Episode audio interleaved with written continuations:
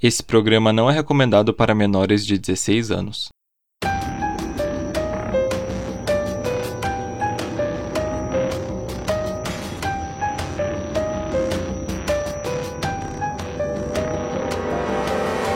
Falta de interação social, acesso fácil a armas e um ódio crescente pela sociedade.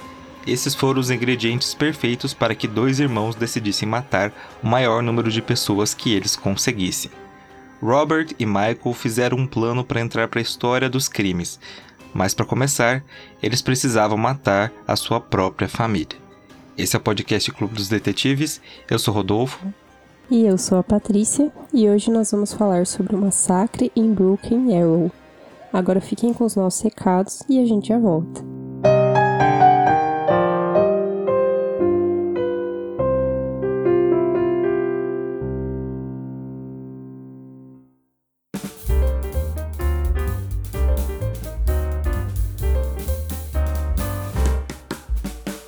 Oi pessoal, tudo bem? Como é que vocês estão? Hoje os recados de sempre, né? Sigam a gente nas redes sociais, Twitter, Instagram, arroba podcast CDD. Se vocês puderem estar apoiando a gente, nós temos as nossas duas plataformas de apoio. Tem a Aurelo, onde você tem episódios extras, chat exclusivo no Telegram com a gente e outras coisas mais. É só você entrar lá em, no site da Orelo e procurar por Clube dos Detetives, que você vai encontrar aí a nossa página. E também nós temos o nosso Pix para você que quer doar qualquer valor a qualquer momento. aí pelo podcast cdd@gmail.com qualquer valor é super super super bem-vindo. E o último recadinho que eu quero dar é que assim, se você ouve a gente pelo Spotify, você já deve ter percebido que todo episódio ele tem uma caixa de pergunta ali embaixo, né? Que geralmente tá uma pergunta né, sobre o que você achou do episódio. Isso é muito legal porque é, eu vi que a galera tem usado bastante, então eu tô sempre lá publicando né, as respostas de vocês quando não é nada ofensivo nem nada assim. Então, se vocês puderem estar tá respondendo aí essa caixinha de perguntas aí nesse episódio que você está ouvindo e nos outros também, dá essa forcinha pra gente. É um tipo de interação muito, muito, muito legal. Mas é isso, gente. Vamos pro nosso episódio de hoje.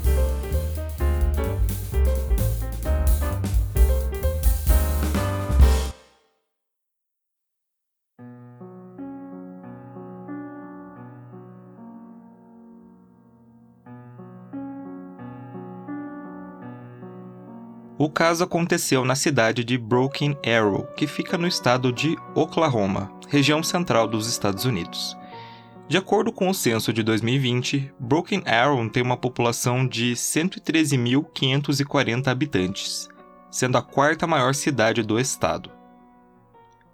É lá que vivia a família Beaver, composta pelo casal David e April Beaver e seus sete filhos, o Robert, de 18 anos, o Michael, de 16, a Crystal, de 13, o Daniel, de 12, o Christopher, de 6, a Victoria, de 5 e a Alton, de 2.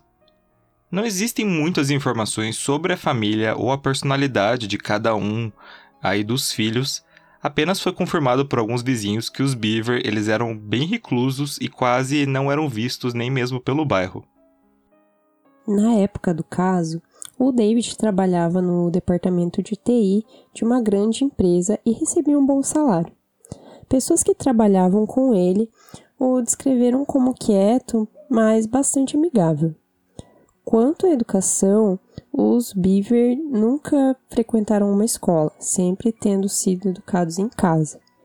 E não era só na escola que eles não iam. Eles também não eram vistos brincando com outras crianças, então eles só brincavam entre eles mesmos no próprio quintal. Essa superproteção tinha um motivo. O David, né, o pai deles, tinha sofrido abuso sexual dentro da escola quando era criança, causando um grande trauma e um medo constante de que acontecesse a mesma coisa com seus filhos. Apesar de não terem contato com pessoas reais, as crianças ali elas usavam muito a internet e sem qualquer tipo de supervisão. Os pais não se importavam com quem elas estavam conversando ou com quanto tempo elas ficavam ali no computador, no tablet ou no celular. Nessa época, ainda não tinha nem TikTok, nem Twitch. Então as crianças, né, e também os jovens da época, o que, que eles faziam? Eles ficavam no YouTube mesmo. Parece que as crianças ali gostavam de assistir vídeos sobre Star Wars, Minecraft, e isso foi criando uma coisa no filho mais velho, Robert. E ele sentiu uma vontade, assim, de, de ser youtuber e ele lançou o próprio canal dele de vlogs. E ele falava sobre música, sobre videogames, tudo assim dentro do normal. O Robert, ele era muito próximo do Michael, que é o irmão que vinha logo depois dele. E os dois conversavam muito sobre tudo que eles assistiam. Quem conhecia ali a família, né, principalmente os parentes, eles diziam que o Michael era como se fosse a sombra do Robert. Ele seguia o irmão para onde ele fosse e ele fazia tudo o que ele mandava. Depois de um tempo, os gostos do Robert foram mudando. Ele começou a pesquisar mais sobre crimes, assassinatos, serial killers e principalmente sobre tiroteios em massa, sempre compartilhando tudo o que ele achava interessante com o Michael. Poderia ser só uma curiosidade mórbida de adolescente, ali até um, um início de uma inspiração para ele se tornar um podcaster, não é mesmo? Se não fosse pelas ideias que o Robert começou a compartilhar com o irmão dele.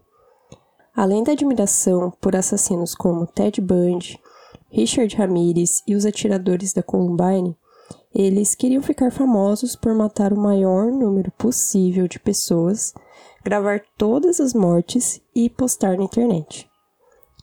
Além de tudo que eles viam na internet, eles começaram a assistir várias e várias vezes um filme de 2009 chamado Rampage Sede de Vingança. Eu não sei se vocês conheciam, já assistiram esse filme, mas é um filme que um homem que odeia a sociedade acredita que deve eliminar parte da população. O filme serviu de inspiração para os irmãos, que começaram a fazer um plano que, segundo eles, entraria para a história. Naquela época, ironicamente, o Robert ele trabalhava em um call center cristão, em que ele fazia orações para as pessoas que ligavam. Com o salário que ele ganhava, ele queria comprar armas e roupas de proteção e eles queriam construir um traje igual o do protagonista desse filme Rampage. Eles começaram comprando várias facas de vários usos diferentes, coletes à prova de bala e capacetes de proteção. Eles inclusive compravam tudo isso pela internet e recebiam em casa. Quem não gostou de ver tudo aquilo chegando em casa foi a irmã mais velha, a Crystal. Ela chegou a contar para os pais o que estava acontecendo, mas os pais deram de ombro assim e falaram para ela não se preocupar, que aquilo era só coisa de menino. Sim, o seu filho está comprando um monte de faca, mas é coisa de menino, né? Não, vou, não vamos se preocupar. E assim que o Robert fez 18 anos, ele também passou a comprar armas e munição. Um pouco antes do crime, Robert comprou uma espingarda, duas pistolas Glock e muita munição. O Robert e o Michael sabiam que quando essas mercadorias chegassem, os pais não agiriam tão bem assim, né? E decidiram que precisavam se livrar de todos antes disso acontecer. Em um caderno que o Robert guardava embaixo de sua cama, ele e o irmão haviam escrito com detalhes todo o plano: assassinar a própria família, pegar o carro do pai e sair pelo país atirando em quem eles encontrassem. Gente, agora a gente vai falar sobre o que aconteceu com a família e fica um aviso de gatilho porque a gente vai falar de violência contra crianças, tá? E a gente vai tentar ser o menos gráfico que a gente é, consegue, né? Que eu acho que a gente pode omitir alguns detalhes que não são tão relevantes assim, mas fica um aviso de gatilho que é, agora vai ficar um pouco mais pesado. No dia 22 é, de julho de 2015, entre as 11 horas da noite, às 11 e meia, a Crystal foi até o quarto do Michael e do Robert para avisar que a mãe deles queria que eles descessem e fossem lavar a louça. Só que, assim, quando ela abriu a porta, ela viu que os dois estavam colocando aquelas roupas de proteção, colete à prova de balas e tal, e viu que em cima da cama deles tinham várias facas. Nesse momento, o Michael olhou para o Robert e perguntou: Devemos fazer isso agora? E ele respondeu: Sim.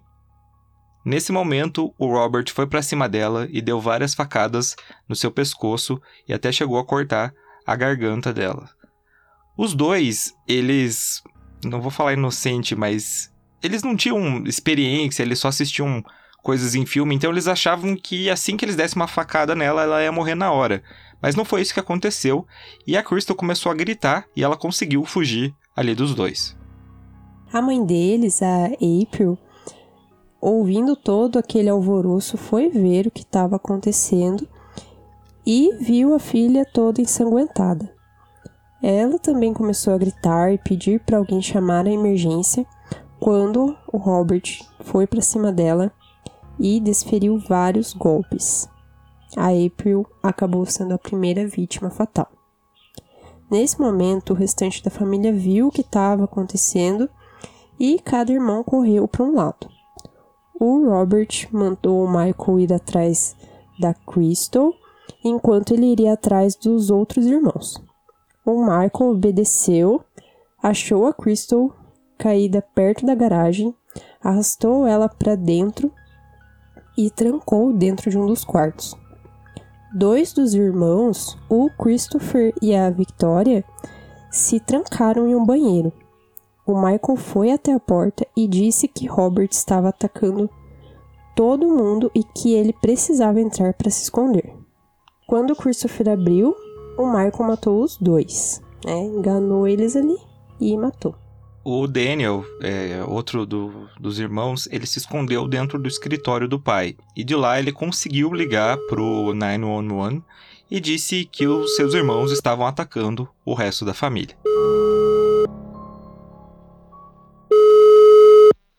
Air 911.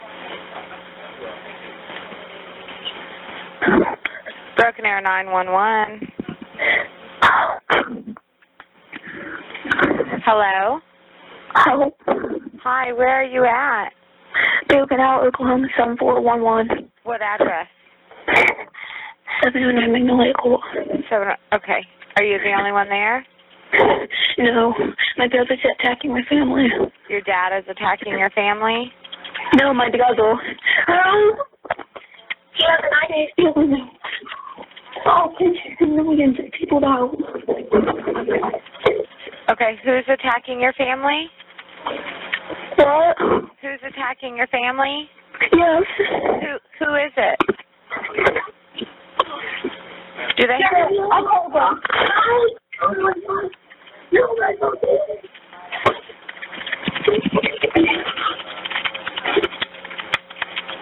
are you there?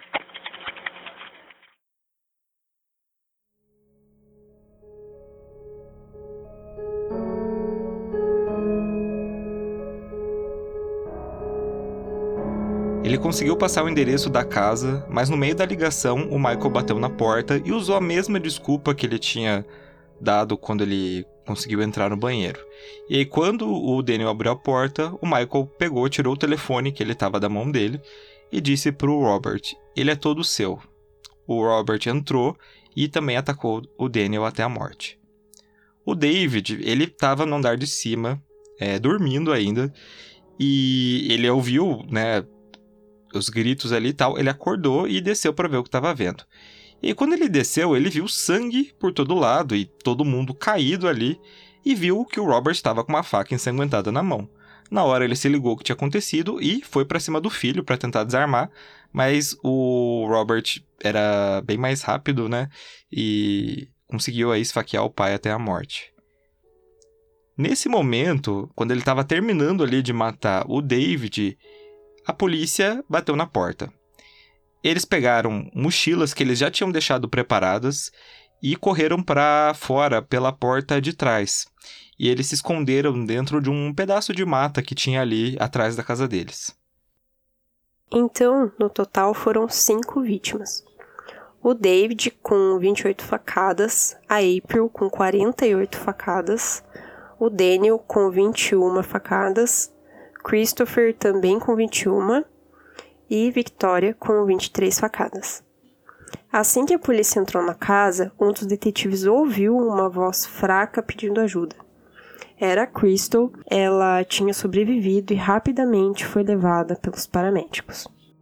Quando eles subiram no último andar, encontraram outra sobrevivente, a pequena Alton, que ainda estava dormindo. No plano inicial, o Robert disse que eles também matariam a irmã mais nova, mas que tiveram que fugir antes. A polícia usou cães é, para farejar os rastros e encontraram os dois escondidos ali na mata. Quando os policiais disseram mãos para cima, o Robert rapidamente se entregou, mas o Michael não quis obedecer. Então a polícia soltou um cão policial e esse cão pulou em cima do Michael e puxou ele para fora. Inclusive, se vocês procurarem, a gente vai deixar essa foto lá no site. Mas se vocês procurarem aí Michael Beaver, vocês vão ver que ele tá, uma das fotos ele tá de costas e o ombro dele tá todo perfurado porque foi quando o cachorro pegou ele e arrastou para fora. Os dois foram levados para serem interrogados separadamente. E foi nessa hora, quando eles estavam separados, que ficou muito evidente como era cada personalidade dos irmãos. Porque assim que o Michael ele se separou do Robert, ele estava com uma cara triste, ele tentou colocar toda a culpa no irmão. Já o Robert estava super alegre, ele contou assim para a polícia em detalhes tudo que eles tinham feito, ele estava muito feliz de ter matado a sua própria família. Na época do crime, o Robert tinha 18 anos e o Michael tinha 16. Segundo as leis do estado de Oklahoma, mesmo sendo menor, o Michael seria julgado como adulto por causa da gravidade dos crimes dele. Já o Robert era de maior e, pela gravidade dos crimes, ele era elegível para a pena de morte. Foi proposto para o Robert para ele não pegar né, pena capital se ele se considerasse culpado das mortes, e ele aceitou. Então ele foi condenado a cinco penas de prisão perpétua, uma para cada vítima, sem possibilidade de condicional, além de uma pena adicional pela tentativa do assassinato da Crystal. Ao contrário do irmão, o Michael se declarou inocente. Durante o julgamento, a Crystal serviu de testemunha de acusação, enquanto Robert testemunhou pela defesa. Segundo ele, o Michael não tinha esfaqueado ninguém e só convenceu os irmãos a abrirem a porta por medo. O problema foi que, além de contradizer o que ele tinha dito no interrogatório, a polícia científica já tinha confirmado o que cada um tinha feito através das impressões digitais e também de sangue. Isso porque o Michael tinha se cortado sem querer com a faca que estava usando e tinha transferido seu sangue para o Christopher e para Vitória. A defesa do Michael alegou que os irmãos sofriam abusos físicos e psicológicos, principalmente do pai. Isso acabou sendo corroborado pela Crystal, que realmente confirmou que o David agrediu os filhos, mas que isso tinha diminuído muito com o tempo. Um momento apontado pelos irmãos foi quando David segurou o Michael, que sofria de gagueira, pela roupa e disse Cala a boca e só fale quando você souber falar direito. Antes da leitura da pena, o Michael discursou dizendo que estava arrependido e queria ter feito as coisas diferentes. Ele foi condenado à mesma pena que o irmão, entretanto com a possibilidade de liberdade condicional depois de 38 anos. A casa onde aconteceu o massacre ficou por anos à venda, e mesmo com um preço muito abaixo do mercado, ninguém queria comprar. Em 2017, ela foi destruída por um incêndio que a polícia acredita que foi criminoso, mas eles não conseguiram encontrar quem foi o responsável. Um mês depois, a comunidade local levantou fundos para construir uma espécie de jardim memorial, assim, uma praça-jardim, não sei explicar direito o que, que é em homenagem aos que tinham falecido aí no ataque. Durante a inauguração, o representante da comunidade local disse: O bem sempre prevalecerá diante do mal, não importa o quanto o mal tentar quebrar você. Sobre a vida dos irmãos na prisão, foi divulgado que em 2019 o Robert tentou atacar dois funcionários da prisão com um objeto contundente, mas ele foi detido. Ele cumpre pena na Joseph Harp Correctional Center em Lexington, Oklahoma. Quanto ao Michael, não existem informações. O que a gente sabe é que ele está cumprindo a pena dele na Lexington Assignment and Reception Center, que também fica em Oklahoma. Já quanto às sobreviventes, né, a Crystal e a Alton, a gente não sabe nada sobre elas, porque depois que o caso aconteceu, tudo que envolvia elas foi deixado no sigilo. A única coisa que ficaram sabendo foi que elas foram morar com os avós depois do crime. Um caso bastante pesado. É o primeiro caso de massacre que eu lembre que a gente está trazendo aqui. Ah, não, tem o do. A gente falou, mas nós faz muito tempo. Do Richard Speck, que é meio serial killer, meio massacre, mas enfim. É, é um massacre que choca muito, porque foi feito por. Eu ia falar duas crianças, mas eles não são crianças, eles são, sei lá, adolescentes. Né? Jovens e adolescentes é, que tinham uma ideia bizarra de querer entrar para a história como dois assassinos e começaram pela própria família, né? É um caso que para mim é, tem muitas nuances. Obviamente, né? A gente sabe quem são os culpados aqui são eles. Mas eu falo que tem muitas nuances do tipo assim, a gente vê que tem muita coisa errada acontecendo desde o começo, sabe? Se a gente for pegar lá do começo, o pai tinha um trauma com a escola e dele não deixava os filhos sair de casa, ao mesmo tempo que o pai era abusivo com eles, né? E aí a gente vê que as crianças não, não tinham noção de sociedade porque só ficavam ali entre elas. É uma coisa que eu sou muito contra homeschooling, porque justamente porque eu acho que você tirar a criança da convivência da escola é uma coisa nociva. Acho que a criança tem que ter essa convivência com outras crianças da idade dela. E, a escola faz parte da nossa sociedade e a criança precisa ir. Acho que a Patrícia, que, tem, que fez biologia e tem mais noção. Eu sei que você, você não fez licenciatura, né, amigo? Você fez bacharelado, ou você fez os dois? Não, eu não fiz licenciatura, não aguentava mais a faculdade. Mas o que, que você acha, assim, dessa questão da, da escola? Eu acho, eu acho, realmente, eu acho nocivo essa coisa de homeschooling. Então, eu acho complicado. Eu, eu acho que na teoria até daria certo em algumas situações. Igual, tipo, isso que você falou. Os pais terem uma rotina, é, não impedirem as crianças de, de socializar em outros momentos, em momentos lúdicos tal. Eu, eu acho que até daria certo se eles, né, decidissem por tivesse um motivo extremamente racional para fazer isso. Mas assim, na prática, a gente já não vê a mesma coisa, né? Não vê que dá certo.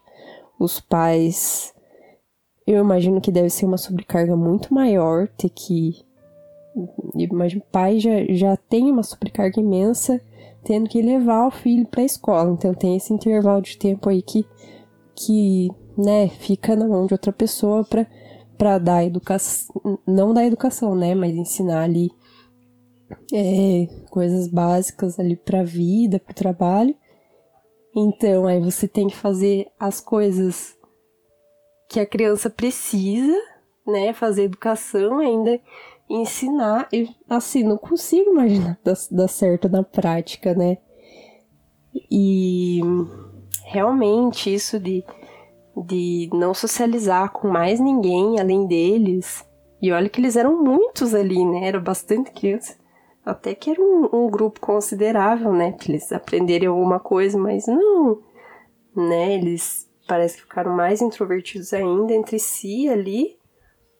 Um, dois pais exaustos, não conseguiam fazer esse monitoramento de, de conteúdo de internet, né? Imagino que era mais um, um até um alívio, assim, me colocando como se eu fosse um, uma mãe muito cansada, né? É, que tipo já já desistiu. É, ter, o, ter o filho distraído com a coisa ali, você, né? Às vezes, dependendo da situação emocional que você tá, é, é bem complicado, né? Não tô defendendo, mas imaginando a, a, situação caótica ali de, né, dessa família. É, então, assim, escola é muito importante para formar não só profissionalmente, mas para ter a moral, para ter noção de tudo mais. Ainda assim, pode acontecer de, de adolescente começar a ter esse tipo de pensamento, né? Mas ali você tem um ambiente que é, tem mais olhos, né? Tem professor, tem os colegas ali que podem estar tá percebendo alguma coisa. Tem até, né? Tem escola que tem, tem psicólogo, tem ali outras pessoas na instituição que podem dar um suporte, avisar os pais, tudo e, e fazer com que essa história fosse completamente diferente, né? Sim, com certeza. E assim, eles, como a gente falou no começo, né? Eles pesquisavam coisas de crime, coisas que a gente pesquisa, coisas que você que está ouvindo provavelmente já pesquisou. Né? Se você está ouvindo aqui o episódio, você se interessa por saber o que aconteceu. A diferença é que a gente tem a noção de que é o que a gente tá, a gente quer ouvir o que aconteceu aqui, é, mas a gente não quer reproduzir igual eles fazem, né? É, então, assim, como eu falei, né, é um caso de várias nuances, porque é, abrindo um, um, um, parênteses aqui, mas é que assim, é, a gente, pelo menos na, na minha área da psicologia, que é a neuropsicologia, a gente é, entende que o ser humano ele é biopsicossocial. Ou seja, ele tem a parte biológica, a parte psicológica e a parte social. E pode acontecer aí um, um problema em qualquer uma das três que desencadeie alguma coisa. Então, às vezes uma pessoa tem predisposição genética, por exemplo, né, da parte biológica, para ter uma doença, mas aí ela acaba não desenvolvendo porque o social dela é, foi muito bom e ela não desenvolveu, sabe? E, ou, ou ao contrário, né? Alguém tem uma predisposição psicológica para uma coisa, um psicológico mais fraco, né? Igual falam, mas ali a parte biológica dele é mais forte e não deixa aquilo aparecer. E aí, nesse caso, a gente vê, tipo, muitos fatores, né? Porque tem toda a parte social que eles não tinham. Tem a parte psicológica ali dos irmãos que a gente vê que estava afetada, né? Eles não tinham vontade de, de matar.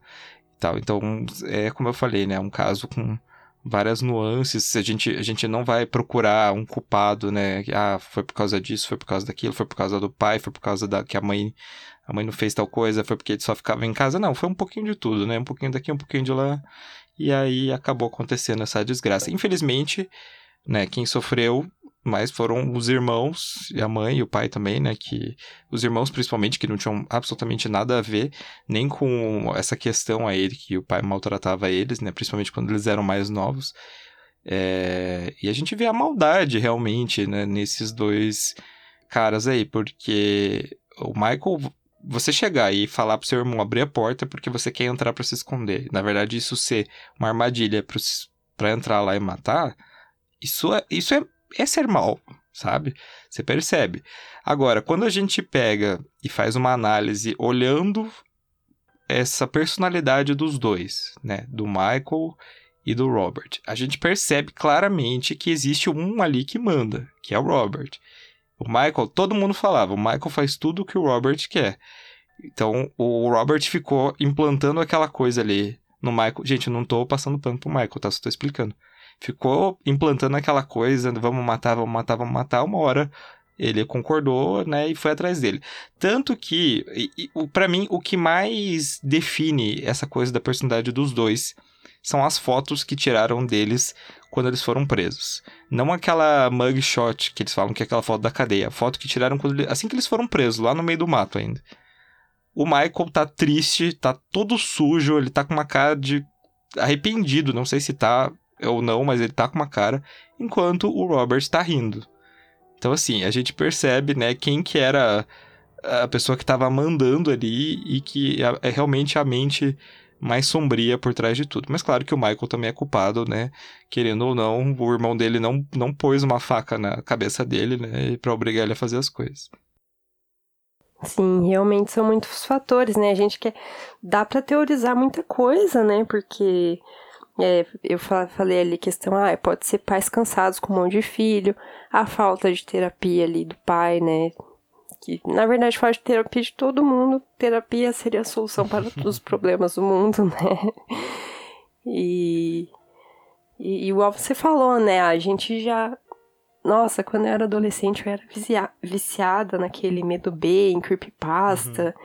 Ficava um tempão lendo coisa bizarra na internet. A, a minha mãe não ficava necessariamente me monitorando, né? Também fui uma criança que eu demorei pra, pra entrar na escola. Eu entrei só no prezinho, né? Normalmente o pessoal vai pra creche, já começa ali. E assim, eu tenho certeza que tem um monte de gente que teve padrões assim, né? Parecidos, pensar, gente, mas ele só só tava acessando a internet, só, só tava assistindo filme. Só que, né, tinha um pontinho ali, um, um negocinho que disparou esse comportamento ali, no caso, na, no social, ali, em tudo que você falou, né? No social, no emocional, em tudo. Então, realmente é muito triste, né, que isso tenha acontecido. E ao mesmo tempo que bom que eles foram pegos antes que algo pior acontecesse, né, que a gente também vê muito caso assim. Mas ainda assim é bem triste que eles fizeram isso com a própria família. Sim. E a gente falou no começo, né, dos ingredientes é, perfeitos aí para uma coisa dessa acontecer.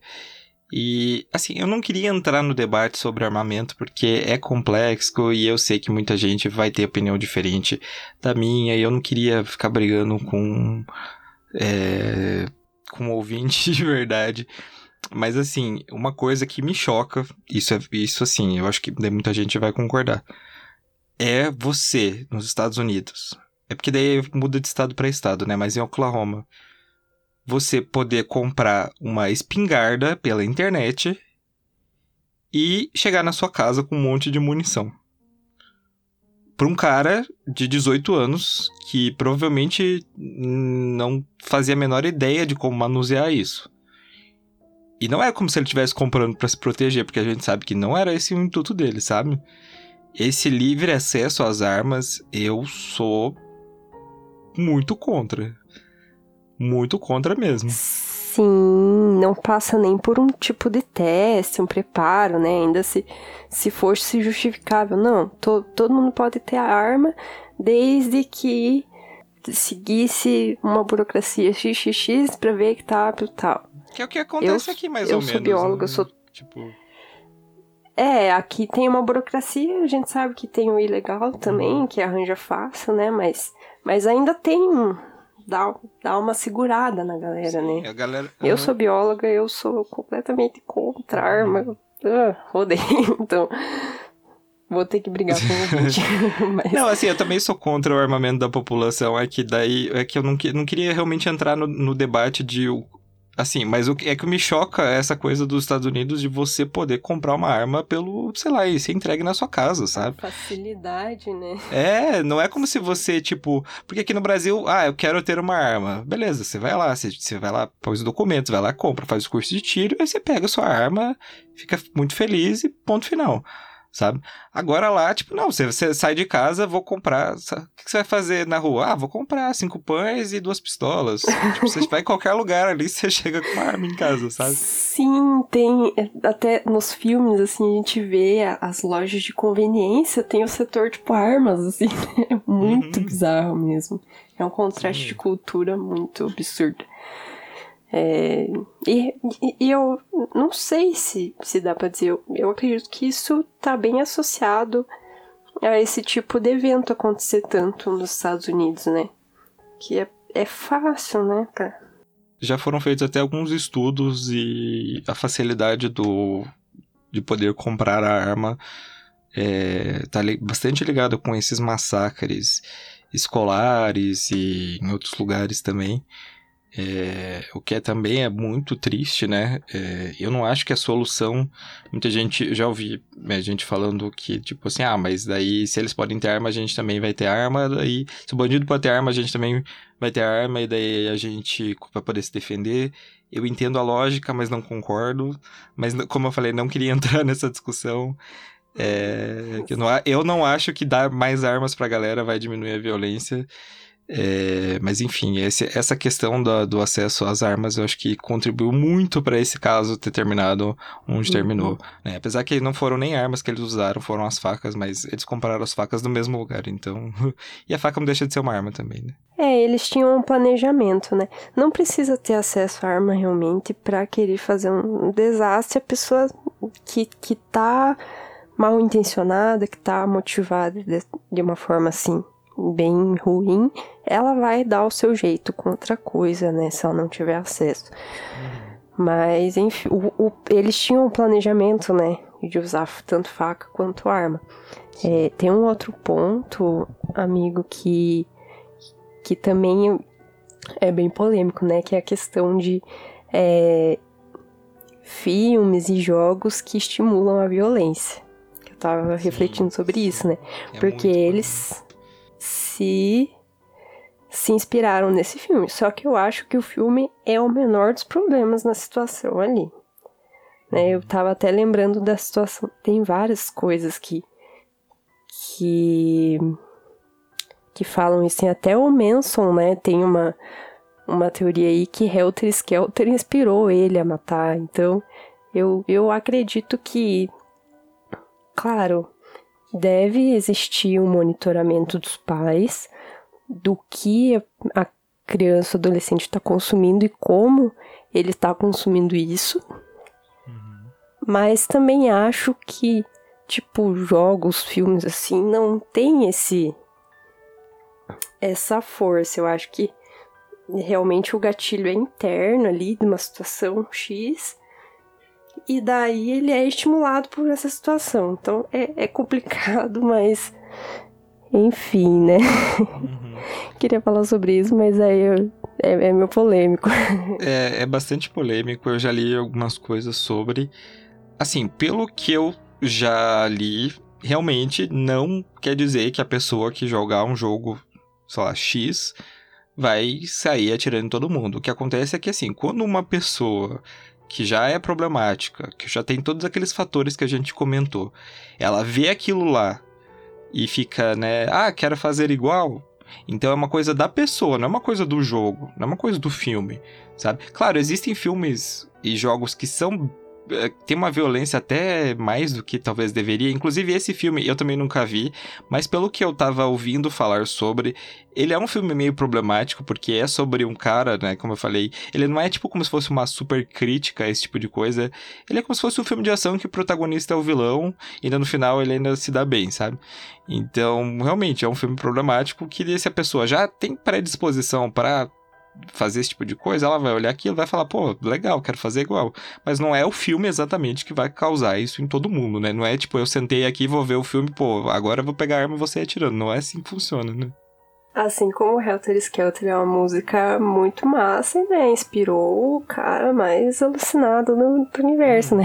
Sim. E, e também tem caso. Eu já ouvi caso que um jogo violento ajudou o menino que jogava lá, jogava um jogo de tiro tal, a salvar o irmão dele, né? Porque usou ali uma técnica que ele aprendeu no jogo. Acho que era de um urso, sei lá, que invadiu a casa, alguma coisa assim. Salvou a criança. Então, realmente, eu acredito que que, que filmes e jogos, assim, realmente não.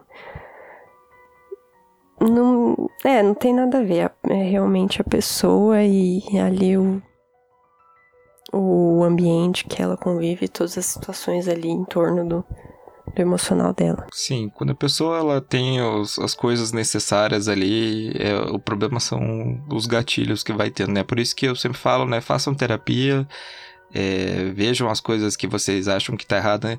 Quando você acha que tem alguma coisa errada em você, ah, tô pensando muito em, em fazer mal para alguém, ou alguma coisa desse gênero, fale com o seu terapeuta, fale com o seu médico, fale com alguém da sua família, converse, vamos conversar mais, né? Vamos socializar mais. Eu acho que é disso que a galera tá precisando. Os Estados Unidos, eu não sei, eu olho para esse tipo de caso também e vejo, tipo, a, a família tem sete filhos, a mãe não trabalha, eles moram numa casa gigante que paga uma hipoteca absurda e só com o salário do pai e como que consegue sustentar, tipo, uhum. sete crianças? Não sei, de verdade. É, diz que ganhava bem, né? Então, isso que eu penso na, na parte de ah, ensina, educar em casa. É, tipo, às vezes a, a mãe não trabalha, daí às vezes ela quer, ó, quero dar pros meus filhos é, mais tempo comigo, tal. Tipo, ah, tem licenciatura, sei que sou capaz, tal. Eu acho que a, a ideia até seria legal, desde que, né, aquilo que eu falei, é, tivesse todo um planejamento, rotina, ah, vai socializar, conhecer amiguinho, tal, né, conhecer os vizinhos, fazer roda de, ah, vamos no parquinho, sei lá eu, eu acho que até daria certo, sabe? Mas, né? Não deu, não dá.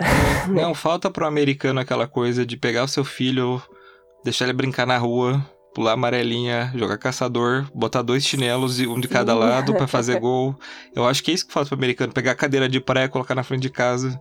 Esse tipo de coisa que tá faltando, eu acho. Hoje em dia, na verdade, tá, é meio triste que deu uma diminuída de criança na rua, né? Hoje eu tava vendo que tem uma praça na, na frente da minha casa e decidiram colocar o famoso estica-véia.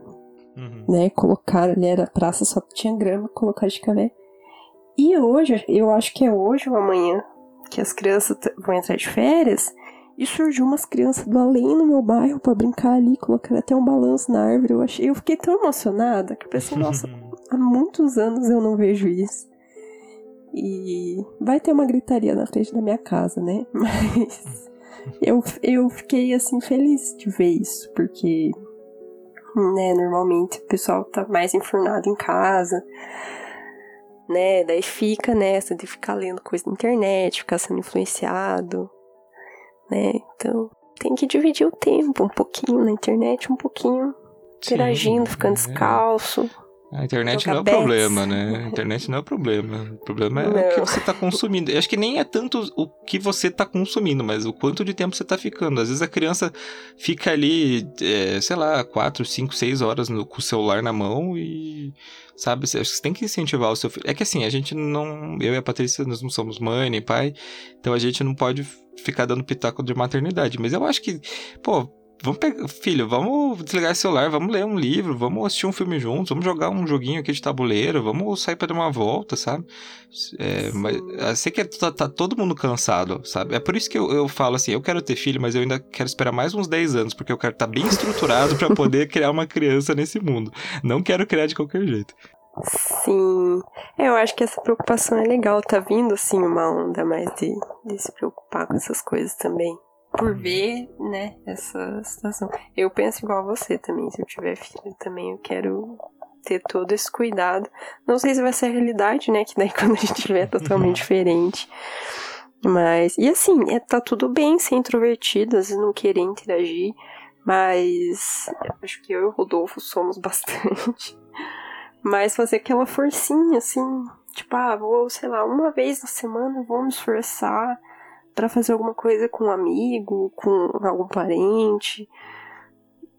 Sei lá, vou andar com meu cachorro no, no parque, vou conversar com a senhorinha que estiver no banco, sabe? Pra, pra fazer bem pra si mesmo, faz bem conversar um pouquinho. Sim. E as coisas vão É, assim, E terapia, né? Terapia. Terapia sempre, por favor. Vamos procurar o CAPS da sua cidade, as universidades ou o particular, para quem tem dinheiro. Sempre vamos recomendar terapia aqui. Mas enfim, gente, é, esse foi o caso de hoje, todas as fontes utilizadas. Nossa, a gente falou pra caramba, agora que eu percebi. todas Foi as fontes vão-. Pois é, todas as fontes estão aí na descrição. Não deixem de seguir a gente nas redes sociais, Twitter e Instagram. Ô, gente, falando em Twitter, depois eu até vou abrir um- uma caixinha, acho que lá no Instagram, porque eu quero saber se vocês usam Twitter. Porque assim, eu não uso mais e eu quase não entro no Twitter do podcast. Então, eu não sei. E agora che- chegou, né? ho- Hoje, inclusive, quando a gente tá gravando, foi o dia que chegou o Twitter do Instagram. Aquele Threads, acho que é o nome. É, não sei se vou fazer um perfil lá do, do podcast, mas a gente vai vendo isso aí. Enfim.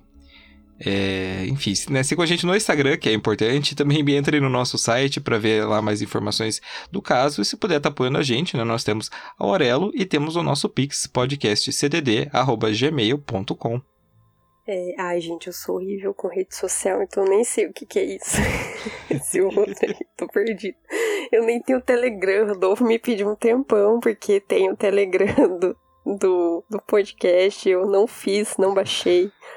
Eu sou uma senhora, mas vamos melhorar isso, prometo. Falem aí se vocês usam Twitter, o que, que vocês vão usar, que eu vou aprender a usar. Enfim, a nossa reunião fica por aqui e nos vemos na semana que vem.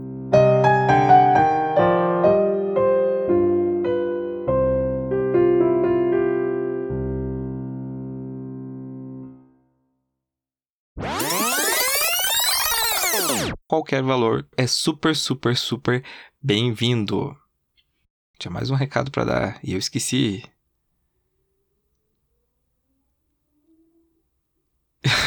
esqueci totalmente, meu Deus, André. Deu um branco agora. Ah, lembrei.